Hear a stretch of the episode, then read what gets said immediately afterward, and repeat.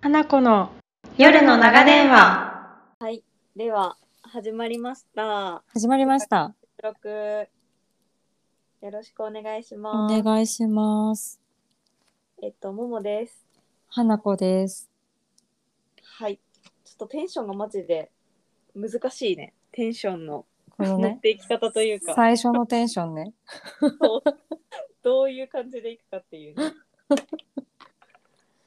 初めてのラジオですけど。ね、ついにね。そうよね。ラジオやりたいって言ってたのはさ、結構1年ぐらい前から、もっと前からなんかラジオの話は出てたかな。もうさ、なんか2年ぐらい言ってた気がする。下手し言ったてら。はいるよね。うん。でまあそこからラジオを作らずジン本を作ったりとかそうそういろいろしてたけどようやくですねようやくね。そうねテーマが難しいもんねラジオって何の話すんのっていう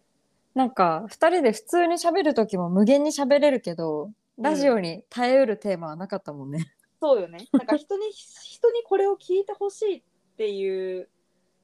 テーマというかさなんかそおう。互いね好きなもののシェアとかをするけどそれをなんかラジオにしてってなるとめっちゃむずいそうなんよ。むずいけれどもようやくねちょっと話したいなって思うものができて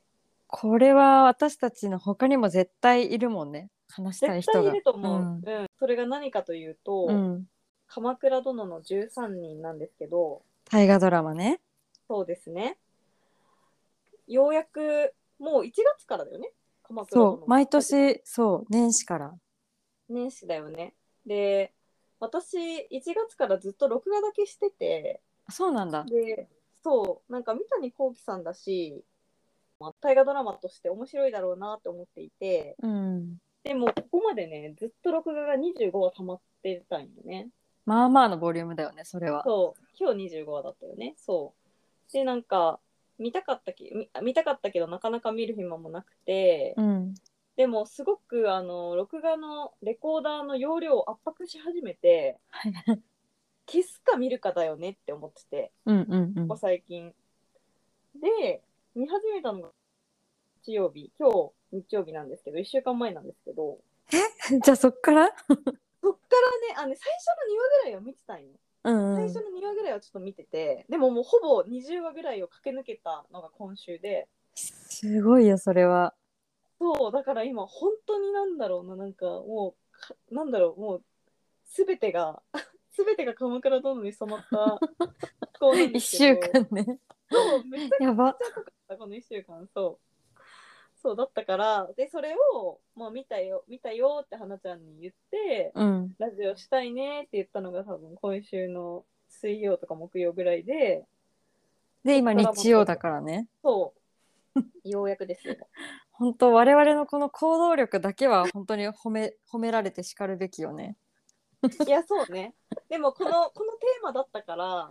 話したいなって、話したいなっていうかね、なんかもう語りたい。ただ、本当だね。そう、っていうので、思ってそう、ラジオを始めたんですよね。ついにね。そうです。はなちゃんはだって1月からさ、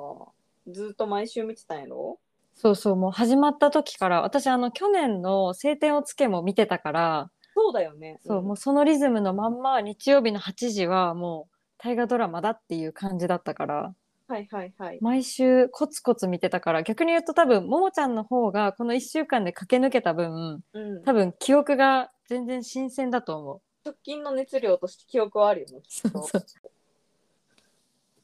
そうね、それで1週間で、まあ、一気に見たので、うん、まあ、今熱量はすごい高いんですけど20 25話まで来てるから結構もう進んでるもんね。ねだってもう大体大河ドラマってさ12月のまあ中旬ぐらいまあ中12月の頭ぐらいかな、でも終わっちゃうからうん、もう半分は終わっとるんよ。そう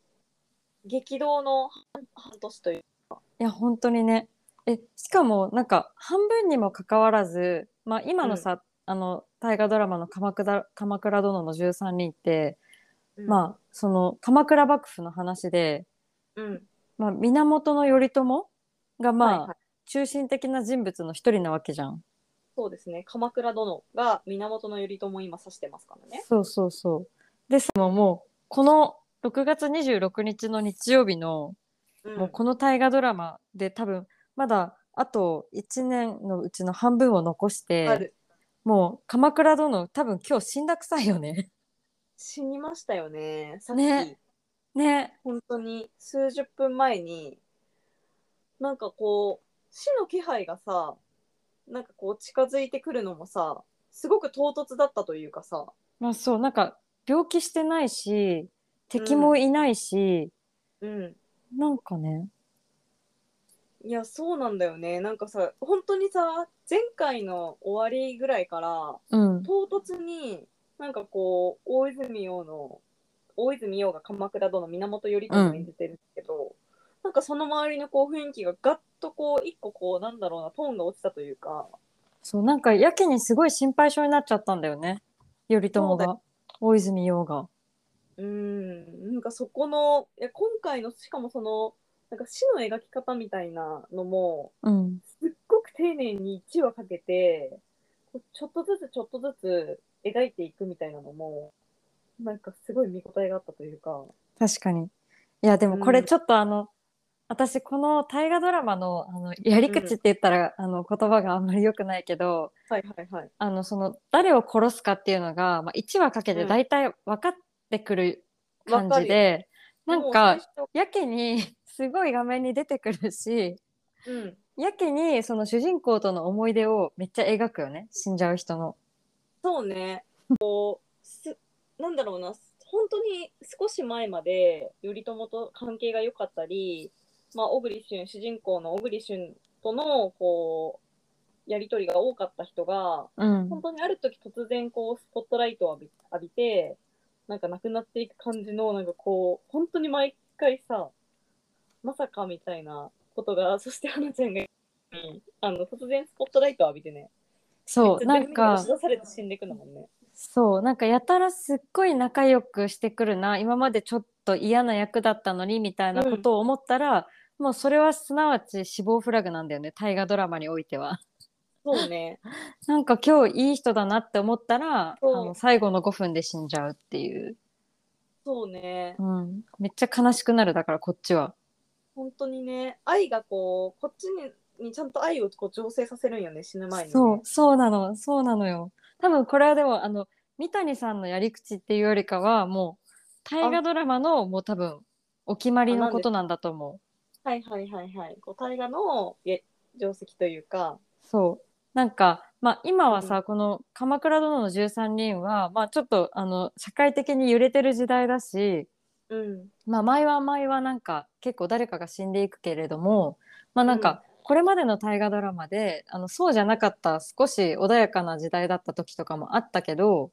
はいはいはい。なんかその時でもやっぱりその誰かが死ぬ時になるとやたらこうその人にこうちょっとクローズアップされて。うんまあ、すごいこういう思い出確かにあったなってこっちがすごいこう浸ってたら死んじゃうっていうねうんうんうん。これはまあ多分定石のやり方なんだろうね。はいはいはい。で、なんか、その、大河のこの、今25話で、きっとこの倍ぐらいあるそうだね。話のなんだろうななんかすごく贅沢な使い方というか一個一個のなんかこうしかも全然こう薄っぺらくない重いものをなんか50個紡いでいくのってすごっって思って、いやほんとねほんとすごいよねパワーが。すごいしそれこそこう多分結構この一つの区切りになってる、まあ、今が多分ちょうど半分で頼朝が一つの区切りでうん私的にその前の区切りって義経だったのかなと思ってて。確かに。義経までの義経とこう頼朝最後のこうあのああのラストに至るまでのやつだけで本当に一つのドラマねあれだあれだけで完結してももう本当に見応えがあった本し当にあそこね。でねめちゃくちゃハマってうんうん。この前からすごいこの1週間で見るぐらいだからまあめちゃくちゃ次が見たい次が見たいだったんやけど なんかこう本当に普通のところでなんだろうななんか菅田将暉に対するこっちの思いもどんどん変わっていく義経を演じてるのが菅田将暉なんだけど確かに。いやそれはあったねなんか目まぐるしいよねうん本当にそうなんかさ義経のイメージってやっぱこれまでさ、まあ、ただこう、うん教科書の歴史だけで習ってたところで言うとなんかすごい武芸に秀でた弟で、最後はかわいそうに殺されてしまったみたいなぐらいうのん基礎知識がしかなかったところから、なんかすごいその義経のなんか、まあ、ずるいところとかなんかこう怖いところとか、なんうかんすごい子供じみたところも含めてめっちゃさなんかこっちの中にこうかなり義経像をめっちゃ立体的に描かせて、でそれ、れで最後ちょっと義経なんかいいところあんじゃんとかって思ったところで死んじゃうっていうねこれはねめっちゃ泣いたよ本当にもうね、私もここ最近で一番泣いたと思 うけど、こん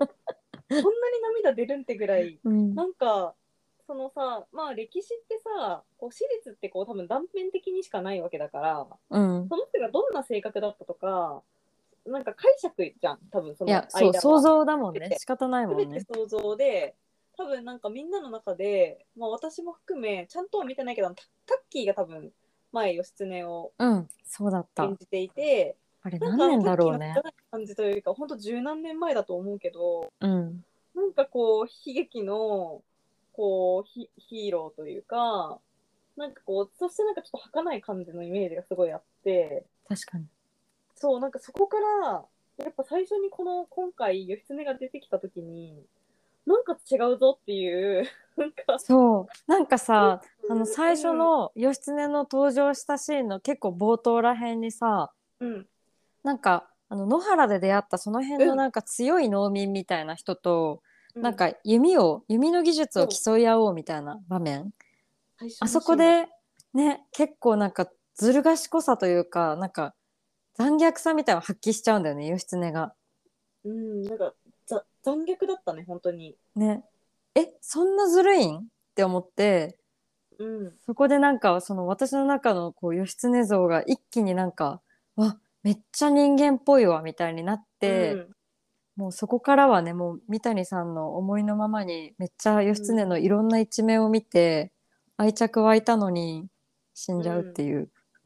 なんかさすっごいなんか多分義経に限らずだけどめちゃくちゃみんな人間らしいやん本当になねんか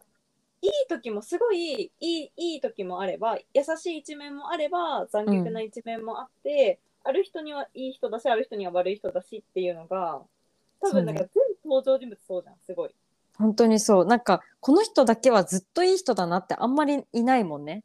本当にいなくてで一番わかりやすいのが多分義経でうん、そのあなんだろうなあの波がめっちゃいやすいいいい人というかすごく素晴らしい時とうん、う本ん当に最悪なやつの波がすごい義経はあるからうんちょっとずつなんか嫌いになる瞬間もあればあいいやつだなって思う瞬間もあれば可愛いなって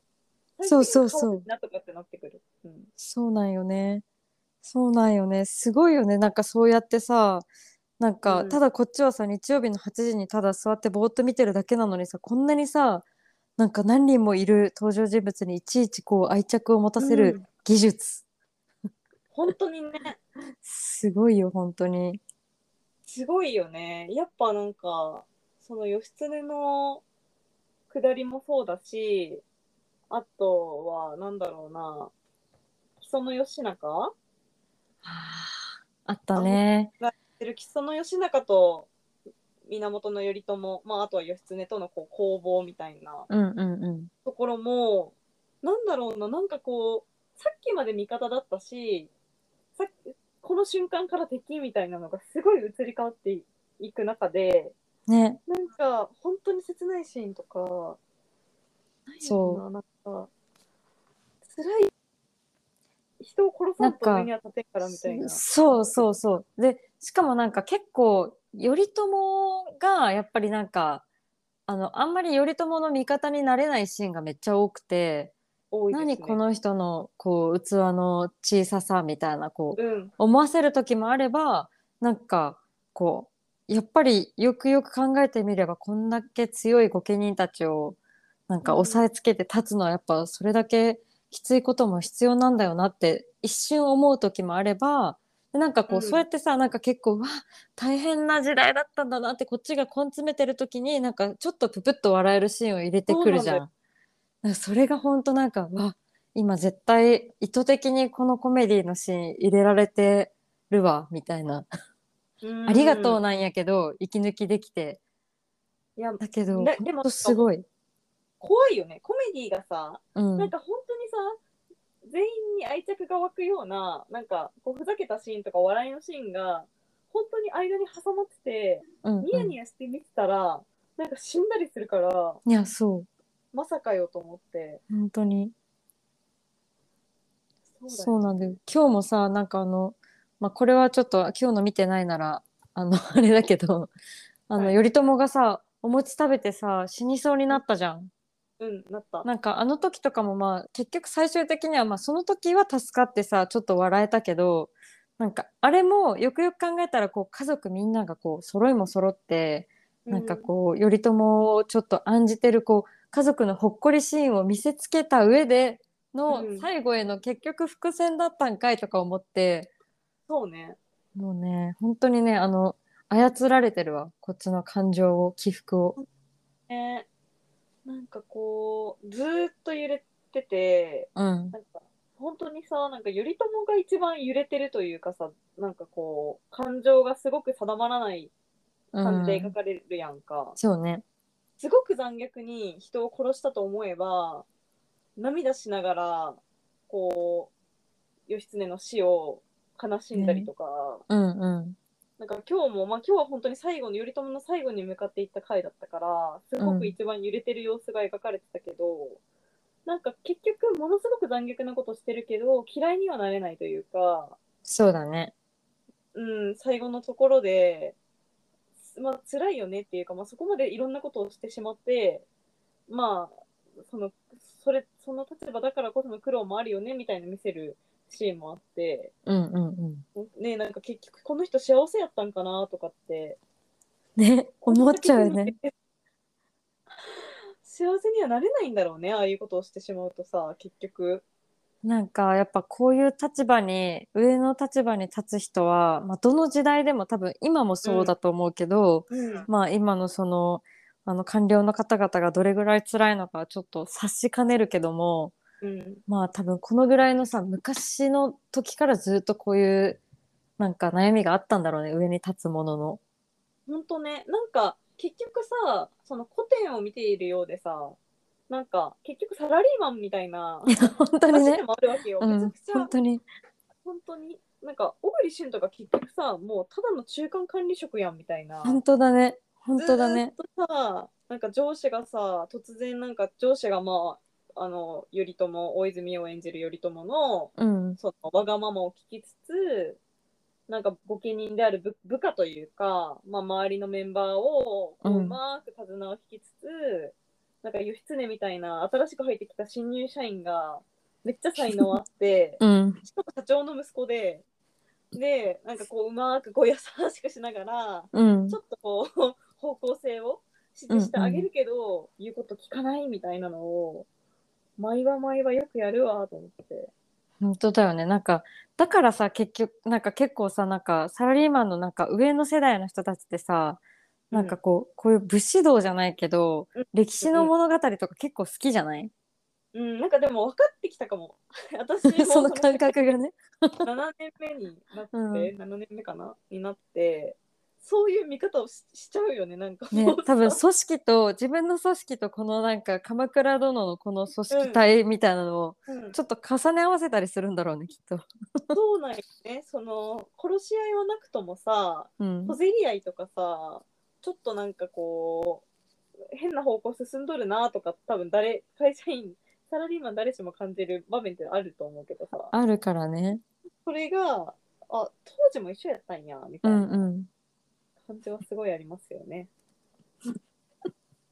なるほどね。なんかさ、その晴天をつけからさ、花ちゃんは見ててさ、うん。なんか、この今回のさ、鎌倉殿めっちゃガッてハマったなーってなったのはいつだったのいつかなでもなんか私やっぱりあの中学生ぐらいの時にもあの一回大河ドラマにすごいハマってあ、そうよしそうもう毎年見るぞみたいになって、なんやだけど結局ねなんか3年も続かなかったんだよね確か、うんうんうんうん。なんか大河ドラマのその毎年あの毎回思うけど前のテンションを引きずって、ではいはまいはいた翌年の新しいのを見るとその、やっぱ脚本のテンションの違いとかに自分のこあうー体を慣らしていくまでに多分みんなちょっと時間かかるっていうのは多分あってうんそのどれがいい悪いじゃなくてやっぱ前のやつにすごい慣れてるんだよね、あのうん日曜日8時のテンションをそこにめっちゃ自分でチューニングしてるから。 1年あるとね。そう。だから私最初はその、あの、晴天をつけも、あの、ずっと1年間見てて、で、うん晴天をつけは、なんかその、この鎌倉殿の最初の頃と比べると、そんなにコメディチックじゃなかったの。うんうんうんなんかちょっとププッと笑える場面とかも確かにあったけど、まあもう少しなんかこう、物語がどどんどんこう前に進んでいくような場面ばっかりで、あんまりププッと笑えるようなところはなかったところから、鎌倉殿の13人に関しては多分これ本当にいろんな人と共感できると思うけど、最初の2、3話ぐらい、うんめちゃめちゃコメディタッチが多分強かったのではと私は思っていて、わかりますよ。でなんかわあなんかこう大河ドラマなのにこんなになんか笑ってて良いんだろうかみたいな感じになってなんか慣れないなーってすごい思ってたんだよ。うん。だけどだけどなんかなんだろうなハマったっていうかなんかもうもう見るって決めてたからずっと見てたのもあるしあとね私この辺の歴史がめっちゃ苦手だったの前からなんかこの北条ら辺がすごくわかるよ、それは。なんなんかか、今でもあんま分かってないもん。うん、なんかさ、やっぱ、こう、織田信長、豊臣であったりとか、うんうんその明治維新だったりとか幕末とかってうん結構わかりやすい。そうそうなのここって結構見見応えあるから、うん、なんかいつも大河ドラマとかそのあたりがちょっと出てくると、こうスッと入ってちょっと見たりするんだけそど、うそうそなんかこのさ、鎌倉ってさ、ななんかね、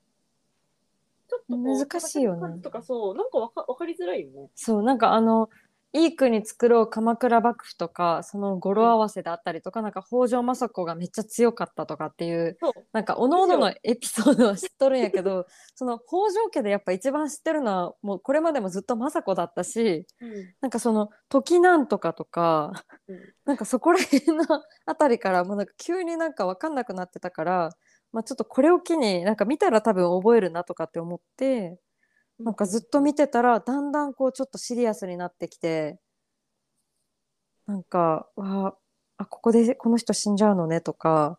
だんだうんんなんかふざけてた大泉洋がかなりなんか腹くくってるなとかって思い始めたらもう見るのやめれなくなっちゃった。確かになんか特にさ、うん、大泉洋、あうんうんの頼朝の顔つきがどんどん変わってあー最初と比べて確かに。でなんか多分本当にあの花ちゃんとあのちょっと前話した、まあ、これはちょっとネタバレっぽくなるから言わないけどうんなんかあるこうすごく物中物語の中でも重要な人物がうんまさかの感じで殺されてしまうシーンがあってうんうんうんそこがなんか本当にもう頼朝が戻れなくなったんだなっていうそうだねなんかもう上上の人として立つ覚悟を決めた感があったよね。うん、なんかそこはひなんかその情けだったりとかなんか人としての情義理みたいなものを通さずにこう一つそ組織を統統なんかこう統率するためになんか人の命を奪うみたいなうんそこら辺からなんか頼朝のプププみたいなシーンもまあその後もちょこちょこはあるんだけど女関係とかでうんうん、あんまりなくなってそこうねあのあの感じのいつものやっぱり大泉洋さんってすごい愉快な人のイメージがあるから。う、うん、なんかそこがスンと消えて、あ、もう変わっちゃったんだなーって。ね、で、もう小栗旬も、まあその、生き残った側にいるわけだから、うん、小栗旬のあのなんかちょっとさ冴えない中間管理職みたいなのも、もうそこからやっぱり、ものすごくずっと葛藤して、まだし続けてるけど、一回なんかね、もう、そしょうがないじゃないけど、腹くくったみたいなうみんん、な、みんななっちゃったから、なんかそこから多分コメディタッチみたいなのも、もちろんまだまだちょこちょこはあるけど、結構抜けるよね。ね、抜けたよね。なんかそれはあのあまりにも私最初の時となんか今今というかまあその、うん。あの劇的に変わったあたりからなんかちょっとテンションが変わったからなんかもう意識してあのコメディを抜いたのかって思うぐらいなんかそういうシーンがめっちゃ減ったなーってなんか途中の1ヶ月ぐらいはめっちゃ思ってたな全然そうだよそう笑えるシーンが1個もなくなったなみたいな逆にさ意識して最初さなんだろうななんかそのミスリードじゃないけど、うん意識してコメディ側を作ってたのかなまあそれもあるかもね最ね初のそのなんかさあの今もう本当にあの鎌倉殿のあの頼朝の功績で、今のこの6月時点の鎌倉の状況ってもうかなりこう鎌倉幕府が盤石になっていってる感じじゃん。うんで御家人ももう本当に鎌倉殿の下についてるっていう構造がはっきりしてるけど、うんなんかあのたまにさやっぱりあの伊豆にいた時は良かったなみたいな感じでこう田舎の、まあ、うんうんうん反応半節みたいな暮らしをこう懐かしんでる時あるじゃん御家人たちが。わかるよ田舎のね武士だった本当そにう一つそうそうなんかな一つの村の武士だった頃というかそうそうそう。でなんかそれを懐かしませるためにはこっちにもうんやっぱりなんか最初のあののどかな感じとかちょっとコメディっぽい感じを最初の時点でこう集中的に描いておく必要が あったんかなとかって今ももちゃんと話しててめっちゃ思った。確かに、ね、あえてだったんかも。うちらもなうちらも懐かしいもんねあの頃そうそう そう。ももちゃんに至ってはさついこ の今週の始まりなのにもう懐かしくなってるでしょあののどかな暮らしが。あの時にさちょこちょこ怒ってたさ、小競り合いとかあってほんとなんでもなかったなってさ、マジ可愛かったよね。いやもうほんと可愛いもう全然全部 OK だった、うん、 そういう多分なんかそういう思い出させ方をするための,、あの仕掛けだったんだとしたらそれをなんか1年分この大装置を考えてる三谷さんにはもうちょっと私はもうすごいわひれ伏そうって感じ本当にねここがさ、まだ半分でそうそこうそうこが本当にこう2代目の将軍になっていってうん何が起こるんだろうっていうかねなんかまださ全然さあのもともとまんじゅうだったよねあの息うんうんうん頼り家くんねうんゆりえくんゆりえくんもさ、なんかまだまださなんかちょっと頼りない感じというかさねね全然頭角を表してる感じはないじゃん、なんかそうそう何かこった感じもないし全然あの弓も全く当たらずにねそうだよね。もうなんかね、ね武芸に秀でている感じでもないし、で、多分なんか、それはきっと、ゆりえくんが大きくなってから、もう頼朝が治めちゃってから、特にやることはなかったんよね。そうだね敵がいなかったからね戦いがないの、そうなんよ。で、一番しんどい場面を全部義経がやってくれて、うんうん、で、死んでしまって、そこから割と平和に過ごしているというか、ね感じだからそっからどうなってくんやろうっていうかまあ本当に頼朝一強体制でなってたこの絶妙なバランスがなんかもう予告で崩れるぜみたいな感じがすごいあって、ねどうなっていくんだろうねうん、思うよね来週めっちゃ楽しみやわ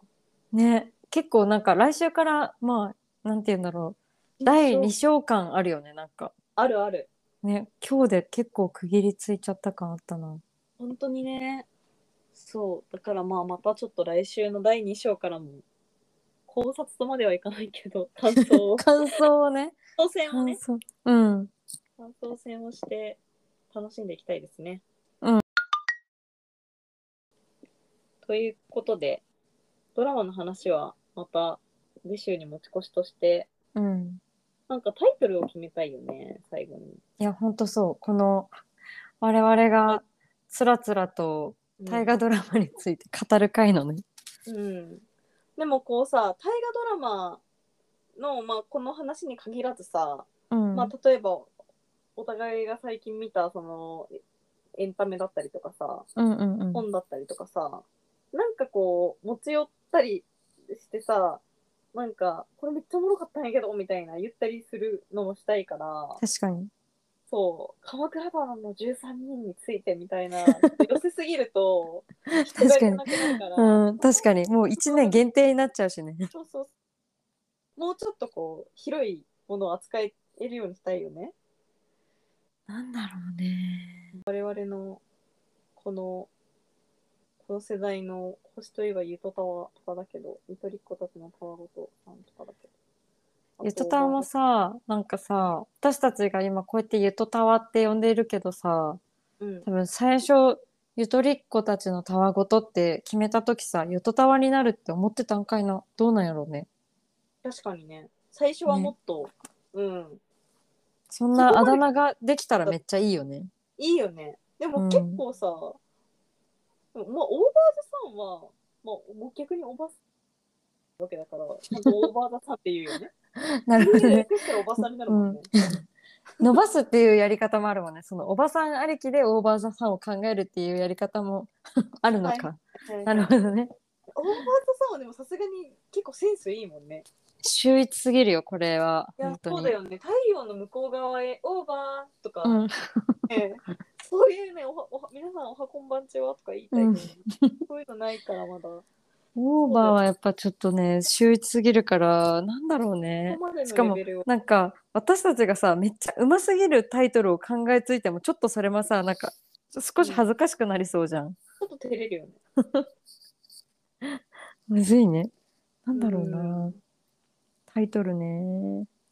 そうねあと私が好きなラジオは、うあんのビリー・フランキーさんのああはい「スナックラジオ」っていうねはいラはいジオはいがあはって、い最初のなんかね導入の感じもちょっとスナックっぽい感じでへえのリリー・フランキーですって言ってでアルバイトのねギャルみたいな女の子が2人いるんだけどうんうんうんなんスだナろッうクラジオねみたいなそういうさななんだろうなこう設定っていうのもあるねだからなるほどねスナックっていう設定ってことはいはいはい難しいねこれも今私たち本気でさゼロベースで考えようとしてるもんねこのだうんライブ感あふれる中で。どういう感じででもまあうちらのさこう、ううんちらの2人のなんか例えばえもう今めっちゃちょっとダサい可能性あって言うけどいいよ。うんな、んか夜夜の長電話みたいなそういうああなるほどうちらね。の確かに。これって別にさあの、話してるじゃんいよくただ電話とかうん LINE、うんうんうん通話とかで話してる内容に人がき来たっていうはいはいはいはい。確か感じにだ。らそう確かにそういうそういうことかなって思ってそういうことね。確かに。まあでも多分ここのタイトルのダサいかダサくないかは、なんかその言葉イットセルフのあの価値よりもなんか、あのこれをどれだけ私たちが頑張って続けられるかによってうん、決まってくる気がする。夜の長電話でもそうそう。だから例えば、ゆとりっ子たちのたわごととかも、あの、今となってはめっちゃいいタイトルだなってなるけど、うんなんかこれがこう続いてなくて3話ぐらいで終わっちゃってたら、そうはならなかったわけやん。多分。確かに夜の長電話かな、例えば さ、うん。夜夜夜決ま電夜うんかなんかも、うん花花子と桃の夜の長電話、うん。夜電、夜電。それもさ、今はさ、なんか夜電かっこわらみたいになるけど、まあもうこれも多分ずっと続けていけば、もうワンチャンなんか、みんなが夜電っていう可能性あるから。確 かにね。ちょっとじゃあ、一旦夜電で、うん、そうだね。仮夜。の長電話でいきましょう。うん。ちょっとじゃあ、夜電過去借りて一旦オッケ運営ー。ちょしってとみましょう。マジで忘れそうだから、あの書いとこう、ノートに。花子と桃の夜の長電話ね。夜の長電話、書いた。 OK。ではちょっと一旦、初回はこんな感じかなそうだね。うん。ちょっと締め方わからんけど。この締め方も、もうんう、徐々にね、うん考えよ電話、電話切るわけだからさ。う。なるほどねじ。ゃあおやおやすみなさい。ガチ ャ。みたいなガチャ。なんかみいな 聞いたことある感じになっちゃうね。夜の謎ではそうね。ああ、もうこんな時間か。おやすみ、ガチャみたいな感じかあな。ー最後、目ね。確か長に。電話確かのにそ。の、あれを守るのであれば。確かに。そんな感じで、ちょっと、あの、後で効果音つけとくんで。オッケはい。じゃあ、はなちゃんの方から言っていただー。いえて、。私がなんて言ったら、ももちゃんがなんて言うか、もうちょっと一回リハーサルしていいいいよ。私がなんて言ったらいいんだっけっあ、おもちゃん、もうこんな時間か、みたいな感てじで。言えばいいのね。OK、うんもうこんな時間かね。OK。じゃあ行きますよ。はい。あ、もうこんな時間か。 ごめん、ちょっと待って、すいません。すいません。いや、いいです、いいです。ちょっとテイク2。テイクス、オッケー、オッケー。 はい。はい、行きます。はい。あ、もうこんな時間か。 あ、確かに。 あおやすみ。笑ってる。おやすみ。ガチャ。おやすみ。ガチャ。一旦じガゃチあ、これはこんな感じで。うおん。やすみなさい。はい、おやすみなさい。バイバイ。バイバイ。